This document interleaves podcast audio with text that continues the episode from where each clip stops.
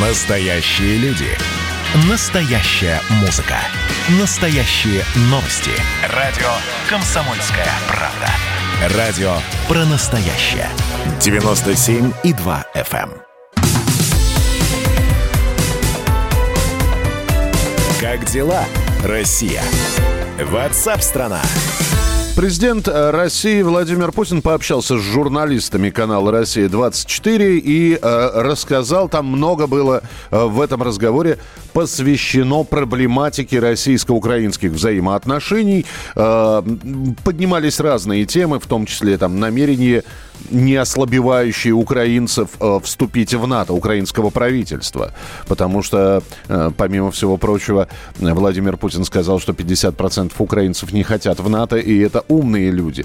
Это и э, вопрос взаимоотношений двух стран. Ну вот, в частности, про НАТО, что президент России сказал. Мы представим себе, что Украина станет членом подлетное время от Харькова, скажем, и от, э, не знаю, Днепропетровской до э, центральной части России, до Москвы, уменьшится до 7-10 минут.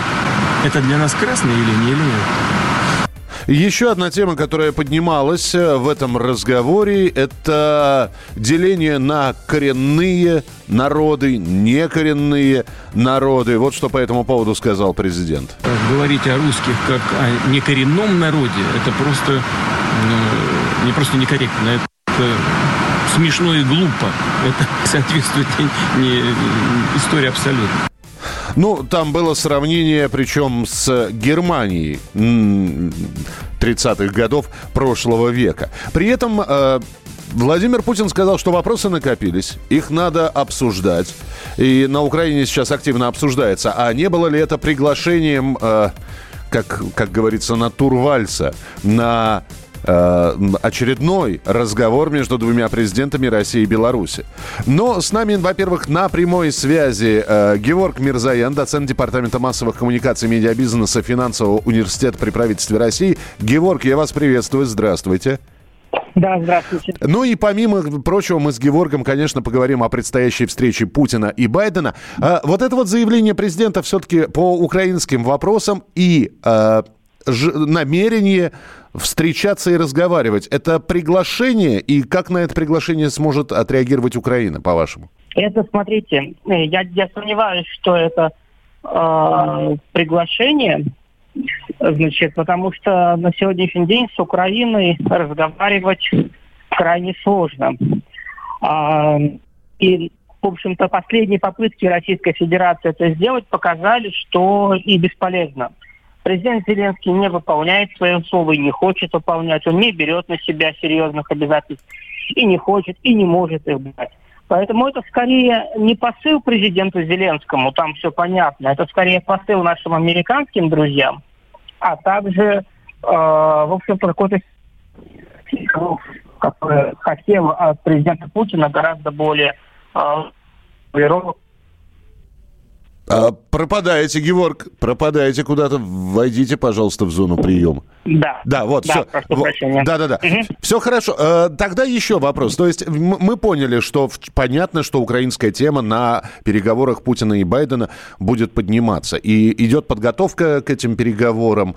Э, не, не, проду... не, не, не то, что не продуман, наверняка продуман, пока не оглашен регламент, как будет все это происходить. Байден уже начал европейский тур, свой, свой вояж с Великобританией. При этом Байден заявил о намерении донести донести до Путина возвращение Америки. Мы вернулись. Э, Георг, куда они уходили? Но они никуда не уходили. Это заявление, опять же, смотрите, где оно было сделано. То есть Джозеф Байден пытается показать американцам, американскому обществу, американским военным, американским политикам, что он собирается вести разговор с Путиным с позиции силы и исключительно силы. А, дело в том, что а, к президенту Байдену могут возникнуть вопросы. На предмет того, а, зачем он, уже возникли вопросы. На предмет того, зачем он едет на переговоры с Путиным, чем он собирается заниматься с российским диктатором, вот, почему он обещал, значит, сдерживать Путина, а сейчас собирается с ним о чем-то даже разговаривать, встречаться и даже сжать руку. То есть поэтому президенту Байдену необходимо везде на каждом углу говорить, что он едет переговоры с Путиным как сильный политик, как хозяин своего положения, как хозяин своего места. А, и, да. соответственно, тем самым снизить накал внутренней критики как относительно причин этой встречи, так и последствий. Ну, понятно, что э, мы не можем отвечать сейчас за поступки Байдена, и вполне возможно, он вместо рукопожатия сразу в атаку понесется, э, закрыв забрало. Но при... что-то меня э, что-то подсказывает, что состоя... что, что это будет разведка, что не будет не сделано на этих переговорах каких-то громких заявлений, и уж точно нападать и кусать Америка не будет. Но Байден довольно искушенный политик, который, кстати, бывал и, и, и видел и, еще Косыгина и общался с ним. Поэтому то, что ожидания Конгресса или там Сената американского, они вряд ли оправдаются. Или я не прав? Ну, а, смотрите, на самом деле ожидания-то разные а, и в Конгрессе, и в Сенате. То есть э, то, что хотят самые большие радикалы, самые большие русофобы, а, этого не будет.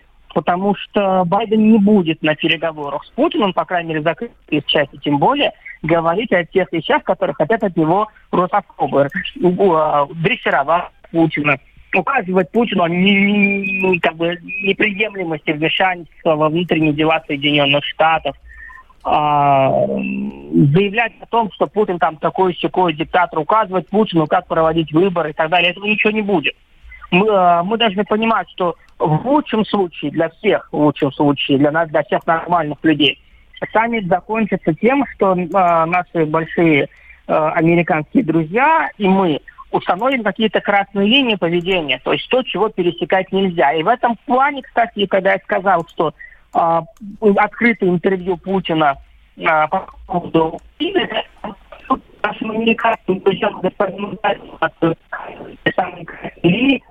России.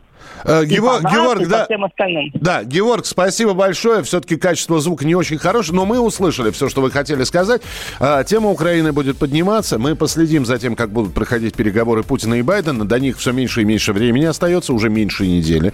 16 числа произойдет эта встреча. Более того, в Министерстве иностранных дел Швейцарии назвали место встречи Путина и Байдена. Э, ранее сообщалось, что саммит может пройти э, в гостинице «Интерконтиненталь», где когда-то встречались Рейган и Горбачев. Но нет, встреча состоится на вилле «Лагранж» в Женеве. Следим за развитием событий и продолжим через несколько минут. Как дела, Россия? Ватсап-страна!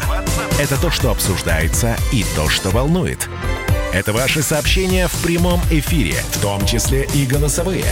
Каждый будний день с 11 до 15 часов с Михаилом Антоновым. Эфир открыт для всех. Включайтесь. Радио «Комсомольская правда». Радио про настоящее.